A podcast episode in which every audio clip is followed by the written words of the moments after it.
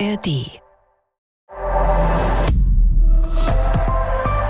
ARD. Hier ist Inside Russland, der Podcast aus dem ARD-Studio in Moskau. Mein Name ist Frank Eichmann. Und ich bin Ina Ruck, Fernsehkorrespondentin hier in Moskau.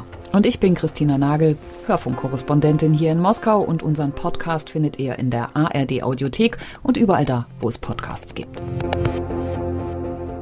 Wir zeichnen diesen Podcast am 23. August auf, eineinhalb Jahre nachdem Russlands Präsident den Beginn der sogenannten militärischen Spezialoperation bekannt gegeben hat.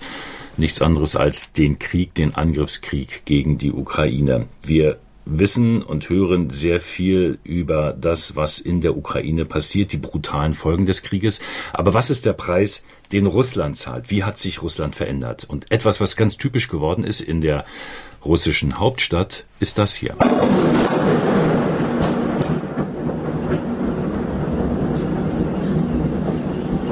Das ist was, was mich inzwischen fast regelmäßig morgens aus dem Bett wirft. Also meistens dann, wenn es so anfängt, hell zu werden, dann gibt's einen riesigen Knall, eine Explosion, die immer noch so ein bisschen nachwirkt. Und wo man dann merkt, dass im Haus ganz viel passiert. Da geht Licht an, die Leute gehen raus, die gucken aus dem Fenster, jeder guckt.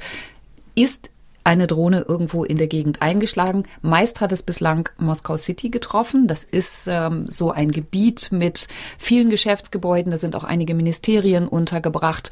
Und ähm, da sind morgens relativ wenig Leute, deshalb gibt's meistens Sachschäden.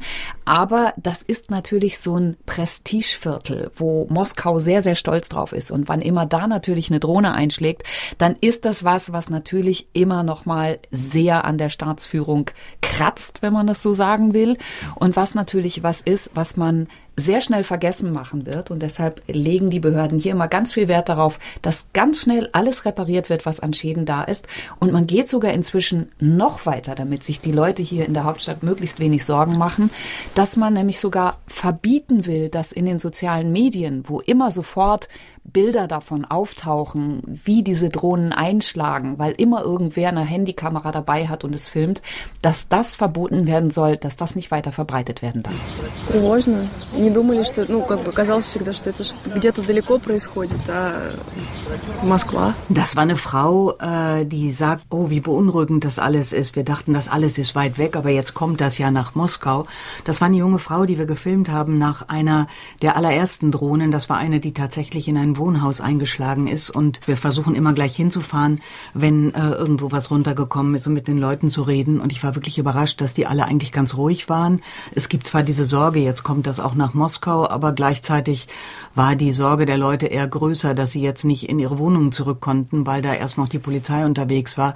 Also irgendwie auch so ein, kann man eh nichts gegen machen, passiert halt jetzt. Und das finde ich dann immer wieder ganz interessant, dass auch niemand da die Verbindung zur Ukraine zieht und den vielen Toten dort, wir haben wie viele Drohnenangriffe in Moskau gehabt inzwischen? Ehrlich gesagt weiß ich nicht so genau. Es sind sicherlich zehn, denke ich, mit allem. Es gab ja sogar Drohnen über dem Kreml am Anfang, wenn wir uns erinnern. Es ist halt schwierig auch zu sagen, weil vieles ja auch im, im Gebiet Moskau stattfindet. Da werden ja zum Beispiel ständig jetzt auch morgens die Flughäfen dicht gemacht, äh, aus Angst, dass es zu Kollisionen kommen könnte. Also das ist schon was, was äh, eine Häufigkeit zunimmt. Und ähm, dazu kommen ja dann noch äh, andere Angriffe, die ja auch erfolgreich auf Prestigeobjekte gestartet worden sind. Da hat es gerade Meldungen gegeben über Drohnenangriffe auf russische Langstreckenbomber auf Militärstützpunkten in den Gebieten Kaluga und Novgorod. Das war am Wochenende. Davor sind Schiffe der russischen Schwarzmeerflotte angegriffen worden oder auch die Krimbrücke, die das russische Festland und die seit 2014 okkupierte Halbinsel Krim verbindet. Zum Preis, den Russland zahlt, gehört aber auch etwas, das wie ein Staatsgeheimnis gehütet wird, nämlich die Zahl derer, die in diesem Krieg bereits gefallen sind. Warum kennt man diese Zahl nicht und könnte man nicht einfach auf die Friedhöfe des Landes gehen und nachzählen, wie viele Soldaten bereits seit Beginn des Krieges beerdigt worden sind. Ich glaube schon, man kann Zehntausende sagen. Es, äh, man ist sich eigentlich fast einig, zumindest die ausländischen Beobachter, dass es mehr Tote gibt als im Afghanistan-Krieg. Das war ein Trauma für die Gesellschaft und man mag sich nicht ausmalen, was hier passieren wird demnächst. Ähm, man kann auf Friedhöfe gehen, zumindest versuchen wir das bei allen unseren Drehreisen und manchmal äh, sehen wir dann auch wirklich die frischen Gräber, lange Reihen von Gräbern. Da sind dann äh, immer irgendwelche militärischen Abzeichen und Uniformen zu erkennen auf den Fotos. Hier hat man ja Fotos auf Gräbern, also die Verstorbenen sind abgebildet. Oft sind auch Flaggen da aufgepflanzt und man kann an den Daten dann immer erkennen, welche Schlacht das gewesen sein mag. Und äh, es passiert aber jetzt häufiger, dass man gar nicht mehr auf diese Friedhöfe raufkommt oder dass da auch man argwöhnisch äh, beguckt wird, wenn man da hingeht. Ich selber war zum Beispiel auf so einem Friedhof in der in Komi, in der Nähe der Hauptstadt der Republik Komi, das ist im Norden Russlands, Syktyvkar. Da waren sehr, sehr viele Gräber und da gab es aber auch eine Menge Leute, die uns sehr unfreundlich quasi versuchten, da wegzubringen. Wir sind dann auch gegangen, weil es einfach auch äh, offenbar nicht gewünscht ist. Ähm, es gibt auch Städte, wo man dann, ähm, wo wirklich wöchentlich die Plakate zu Ehren der Gefallenen gewechselt werden. Das habe ich in der Stadt Berzk in Sibirien, das ist so äh, ein bisschen südlich von Novosibirsk gesehen. Da ist es eine große Garnisonstadt. Da kann man wirklich sehen, wie ein Plakat abgenommen wird, das nächste hingehängt wird. Das sind diese großen Plakate, wo, wo Gefallene geehrt werden. Und das Interessante ist, die Leute vernetzen sich nicht. Es gibt ja überall weinende Familien und sie denken vielleicht, sie, sie haben da einen Helden zu Grabe getragen, aber dass es eben so viele sind und dass, dass es, dass sie gar nicht alleine sind in, in ihrer Stadt oder in ihren, in ihrer Region und dass es übers ganze Land verteilt ist, dass äh, dieser Schritt wird nicht gemacht. Und das ist natürlich was, was auch noch zusätzlich verstärkt wird, dadurch, dass das Fernsehen, zum Beispiel das Staatsfernsehen, nie über Beerdigungen berichtet. Also auch da das Sterben an der Front wird komplett ausgeblendet. Das findet einfach mhm. nicht statt in der Öffentlichkeit und damit ist es auch nicht Thema in der öffentlichen Wahrnehmung. Das ist was, was natürlich sehr bewusst gemacht wird, das genauso wie bewusst nicht vom Krieg gesprochen wird, den Russland führt, sondern von einer militärischen Spezialoperation. Das lässt das Ganze so wunderbar abstrakt daherkommen. Und wenn wir über so einen Preis sprechen, ne, den Russland zahlt in diesem Krieg, der Preis der Ukraine ist natürlich viel, viel, viel größer. Aber das hier ist einer der schlimmsten Preise überhaupt. Eben einfach, dass man so viele Leute verliert und äh, nicht mal richtig darüber sprechen darf.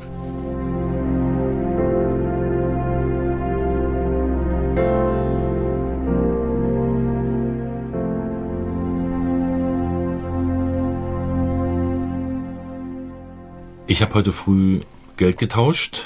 Ich habe für einen Euro 101 Rubel bekommen. Das ist ein sehr, sehr schwacher Rubel. Der war nur schwächer kurz nach Beginn des Krieges vor eineinhalb Jahren. Zeigt sich hier schon oder endlich, je nach Sichtweise, wie die Sanktionen der sogenannten unfreundlichen westlichen Staaten langsam dann doch zu wirken beginnen oder ist es eher so, wie ja auch hier der russische Präsident immer wieder argumentiert, na ja, okay, das ist jetzt wirklich nicht entscheidend, denn das ist ein Land, das äh, auf Rubelbasis läuft. Das ist die Frage, die wir gestellt kriegen in allen Live-Schalten oder in Vorgesprächen seit Beginn des Kriegs oder seit Einsetzen der Sanktionen. Spürt man sie denn jetzt? Spürt hm. man sie denn endlich? Und ich glaube, jetzt ist gerade der Punkt gekommen, wo man sie beginnt zu spüren. Wenn man die Leute auf der Straße fragt, was macht der, der Eurokurs mit euch, dann sagen die, ja, ich habe gar keine Euro, das ist nicht so wichtig für mich. Aber Importiertes wird teurer, das sieht man sehr, sehr deutlich. Ähm, das, was noch importiert wird, wird ja tatsächlich hier mit harter Währung, muss das ja gekauft werden vom Land, deswegen wird es teurer. Ersatzteile für, für Autos sind nicht mehr zu bekommen. Es gibt bei Dingen, die durch die Sanktionen, das hat jetzt wenig mit dem Kurs zu tun, aber es gibt ja zum Beispiel ein Verbot von Import von bestimmter Technik. Das betrifft Schnellzüge zum Beispiel. Die Schnellzüge zwischen, die zwischen St. Petersburg und Moskau verkehren, das ist das exakt dasselbe Modell wie unser ICE, ist von Siemens gebaut die werden nicht mehr erneuert. Das heißt, es gibt weniger Züge, man hat einige rausgenommen, um sie für Ersatzteile zu nutzen. Dasselbe betrifft auch viele Flüge und Flugzeuge. Tickets werden knapper, werden viel teurer. Also da merkt man es sehr deutlich. Auslandsreisen in die Länder, die noch offen sind für Russen, Türkei, Ägypten, werden natürlich auch teurer.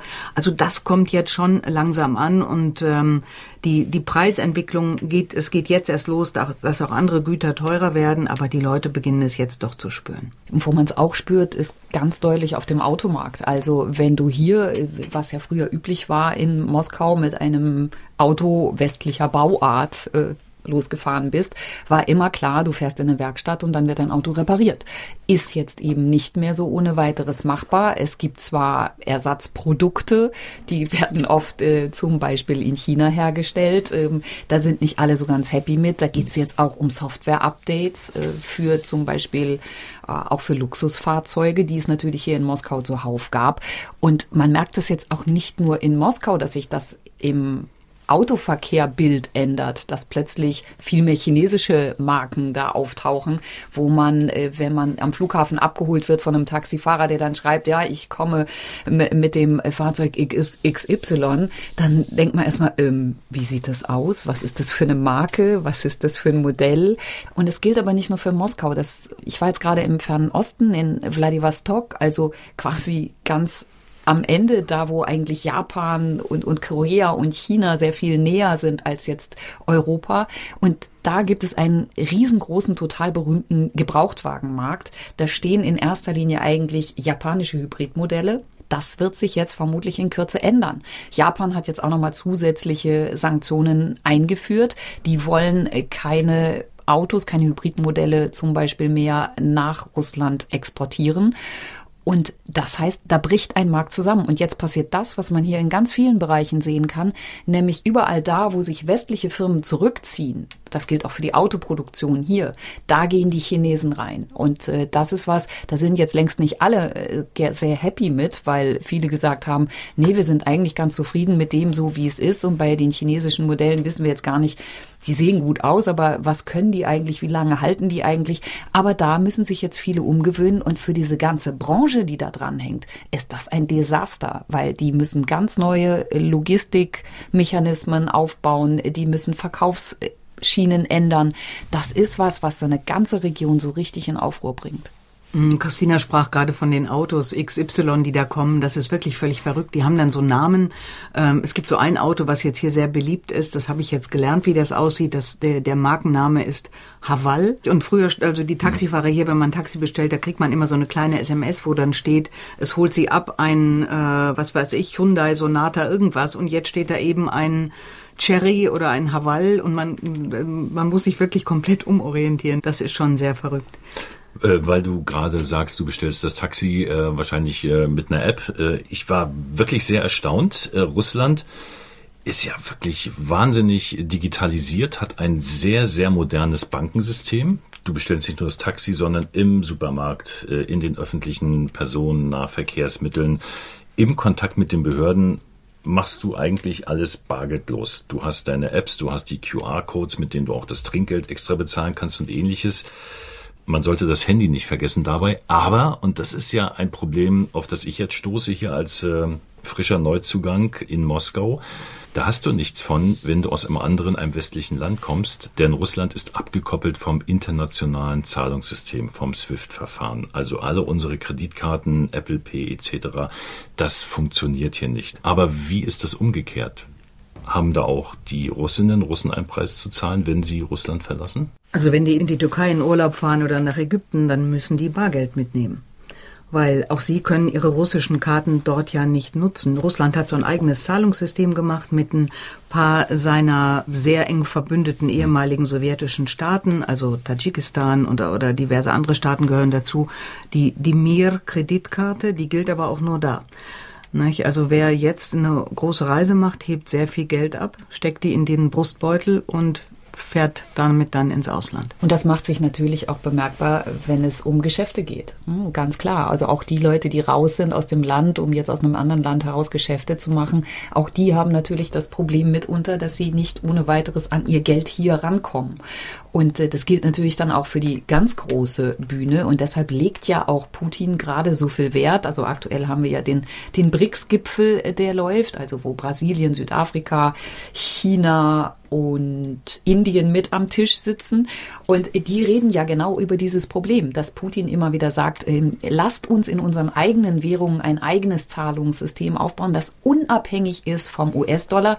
Und dann wird das Ganze garniert natürlich mit den üblichen Tiraden äh, gegen den Westen gerade gegen die USA, die eben den Dollar nutzen, um damit äh, politisch eben auch Druck zu machen. Da hören wir jetzt mal rein, was Präsident Putin selbst auf dem BRICS-Gipfel in Südafrika gesagt hat. Der objektive, unumkehrbare Prozess der De-Dollarisierung unserer Wirtschaftsbeziehungen gewinnt an Dynamik und wir bemühen uns, wirksame Mechanismen für gegenseitige Zahlungen sowie Währungs- und Finanzkontrollen auszuarbeiten. Dadurch sinkt der Anteil des Dollars an den Import-Export-Transaktionen innerhalb der BRICS-Staaten. Im vergangenen Jahr betrug er nur noch 28,7 Prozent. Wichtig auch bei dieser Rede vom russischen Präsidenten, er hat sie nicht persönlich gehalten, er ist dazugeschaltet worden aus Moskau, er hat die Rede per Video gehalten und auch das zeigt seine Isolation, dass er sich nicht frei bewegen kann in der Welt, denn er wird vom Internationalen Strafgerichtshof mit Haftbefehl gesucht, äh, Vorwurf Kriegsverbrechen, und zwar Beteiligung an der Verschleppung von Kindern aus der Ukraine. Das ist ein sehr harter Vorwurf und das ist ein möglicher Grund, dass er eben nicht zum BRICS-Gipfel nach Südafrika gereist ist, sondern diese Aufzeichnung geliefert hat.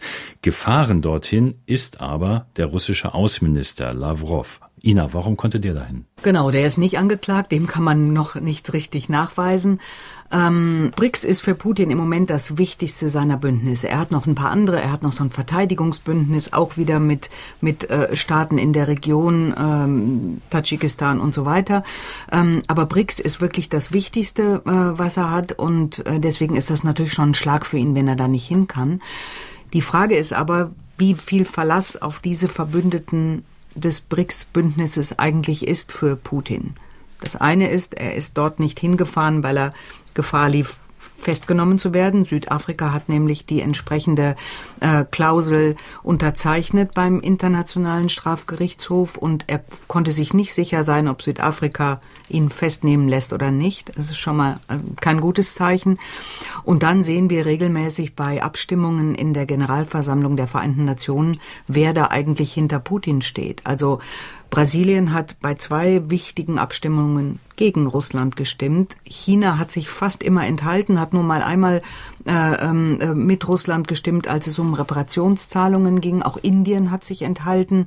Ähm, äh, das ist schon auch Südafrika. Das zeigt nicht wirklich sehr viel Vertrauen, was die anderen in Putin haben. Also die wägen auch immer ab zwischen, wo sind ihre Interessen? Ist es in ihren Interessen, Putin zu stützen oder schielen sie nicht doch lieber auch Richtung Westen, wo zum Beispiel was China betrifft, die viel größeren Märkte sind, die viel wichtiger sind, was die Wirtschaft betrifft.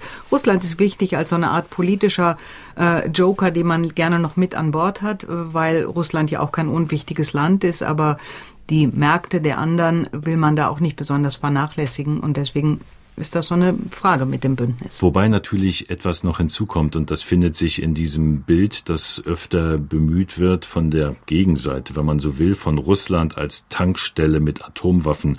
Russland ist immer noch und nicht nur für die anderen BRIC-Staaten. Wichtiger Lieferant von Rohstoffen und da allem voran Erdöl und Erdgas. Ich glaube, es kommt immer so drauf an, äh, das, was du gerade gesagt hast, Ina, mit diesen nationalen und den eigenen Interessen. Wenn es darum geht, Stellung zu beziehen, ob man jetzt den Krieg zum Beispiel gegen die Ukraine gut findet oder nicht gut findet, ob man das unterstützt oder nicht oder kritisiert oder nicht, da ähm, kann er sich sicherlich nicht drauf verlassen. Da gibt es ja auch gerade aus den afrikanischen Ländern ordentlich Gegenwind, weil er aus dem Getreidedeal ausgestiegen ist.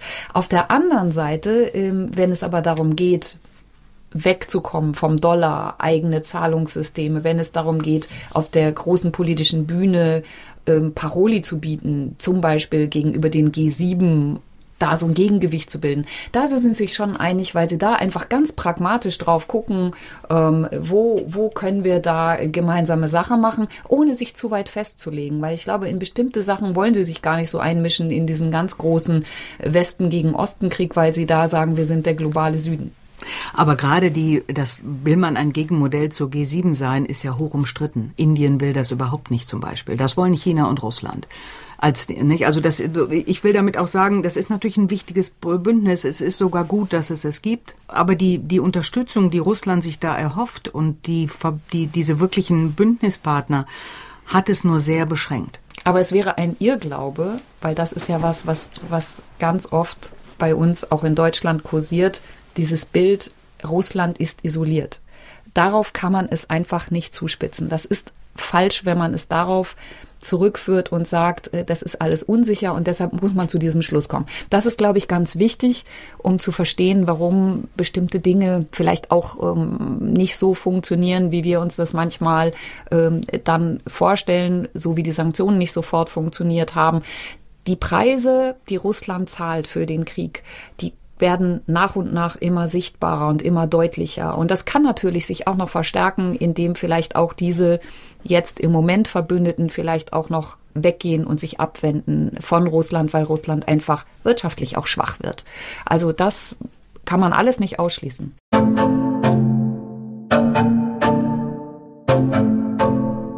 Hier ist Inside Russland, der Podcast aus dem ARD-Studio in Moskau und ein weiterer Preis äh, des Krieges in Russland ist der Preis, den die Zivilgesellschaft zu zahlen hat, verschärfte Zensurgesetze zur Diskreditierung der Armee. Es sind äh, viele Organisationen, auch internationale Organisationen verboten worden. Medien äh, haben das Land verlassen.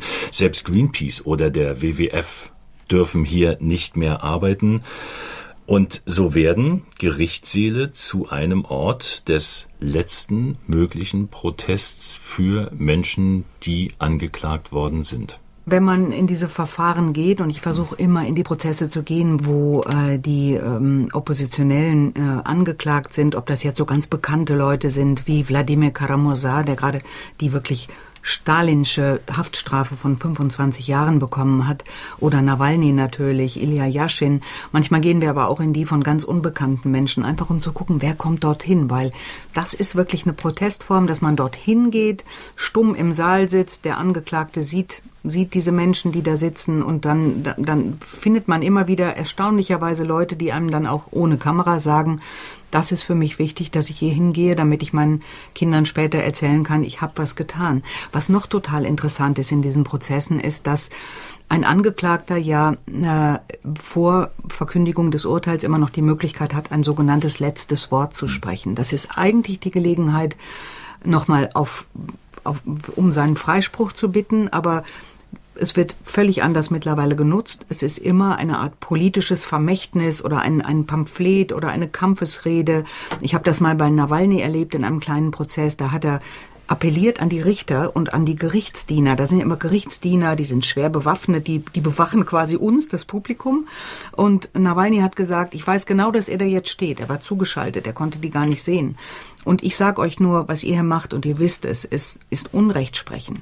Ich will nur sagen, dass das wisst nicht nur ihr, das weiß eine ganze Menge von Leuten und euer Gewissen ist belastet. Und da sah man den Leuten an, dass sie das auch hörten. Und Karamursa hat jetzt in seinem letzten Wort gesagt, und das ist auch sowas, was ich ganz interessant fand. Es gab dann Applaus, dass er eben, dass er sicher ist, dass er nicht so lange sitzen wird, wie diese Strafe dauert und dass das Gute gewinnen wird, sozusagen. Also das ist schon sehr beeindruckend zu sehen und zu hören und wirklich auch dann zu sehen, dass es Leute gibt, die mutig genug sind, da noch hinzugehen. Naja, und darauf hoffen natürlich auch viele, die das Land verlassen haben. Ja, also die ähm, seit Beginn des Krieges, aber erst recht, als die erste Mobilisierungswelle ausgerufen worden ist, die gegangen sind und die natürlich gehofft haben, dass dieser Krieg nicht so lange dauern wird, sondern dass sie zurückkommen können, dass sie wieder an ihr altes Leben anknüpfen können, was ja auch mit jedem Monat, den der Krieg länger dauert, immer schwieriger wird.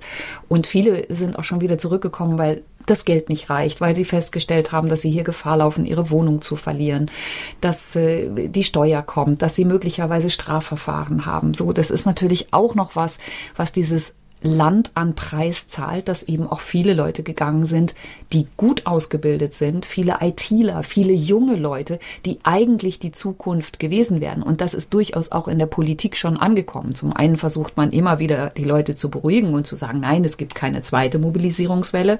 Trotzdem in den Netzwerken wird immer davon geredet, die könnte kommen. Gerade aktuell wird wieder über den September geredet, dass es möglicherweise dann nach den Wahlen auf der regionalen und lokalen und kommunalen Ebene passiert passieren könnte, rechtzeitig vor dem Präsidentschaftswahlkampf, ist aber offen.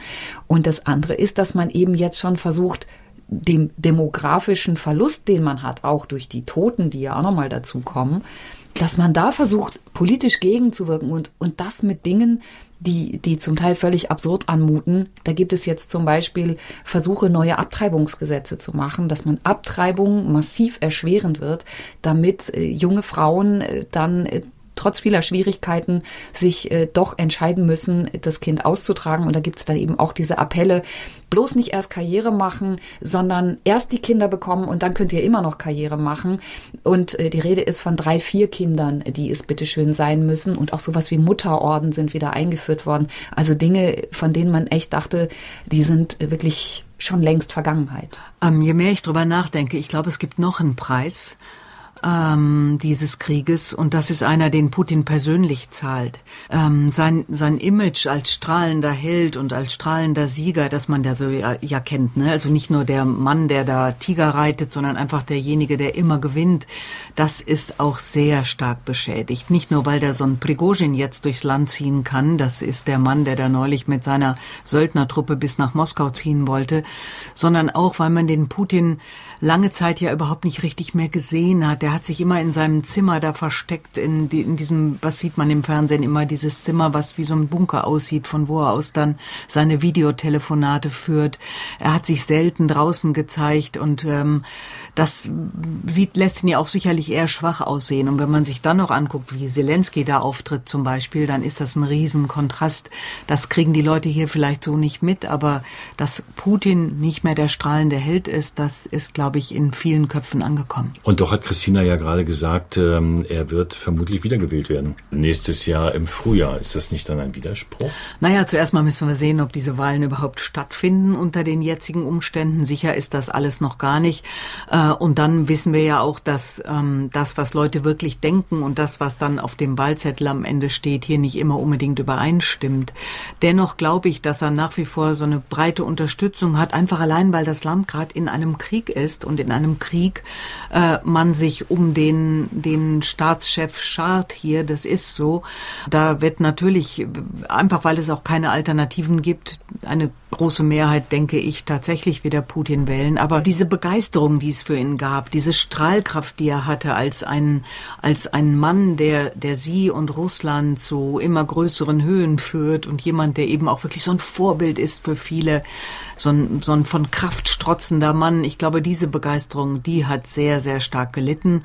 Und das liegt natürlich am Krieg den Russland gegen die Ukraine führt. Wir können jetzt kein Fazit ziehen, wir können kein Preisschild dranhängen. Was hat der Krieg jetzt in Rubel und Kopeken eineinhalb Jahre nach Beginn äh, gekostet? Aber wir können natürlich sagen, Russland hat das Gegenteil von dem erreicht, was Russland eigentlich erreichen wollte, verhasst in der Ukraine steht einer NATO gegenüber, die sich sogar erweitert hat und Russland hat sich weitgehend isoliert. Vor allem aber ist Russland dabei, seine Zukunft zu verspielen. Und die Leute machen das alles mit. Wir fragen uns immer, warum eigentlich? Warum lassen sich das gefallen? Frank, du sagst gerade, da wird die Zukunft eines Volks verspielt oder eines Landes und das sehen die Leute doch hier eigentlich auch. Und sie machen trotzdem mit. Sie lassen es sich gefallen. Sie sind zum Teil sogar sehr für diesen Krieg.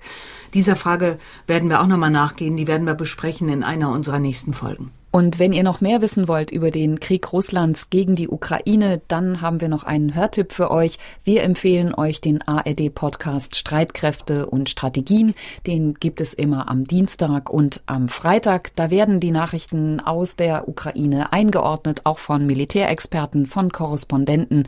Den gibt es ebenso wie unseren Podcast auch in der ARD-Audiothek. Den kann man da abonnieren.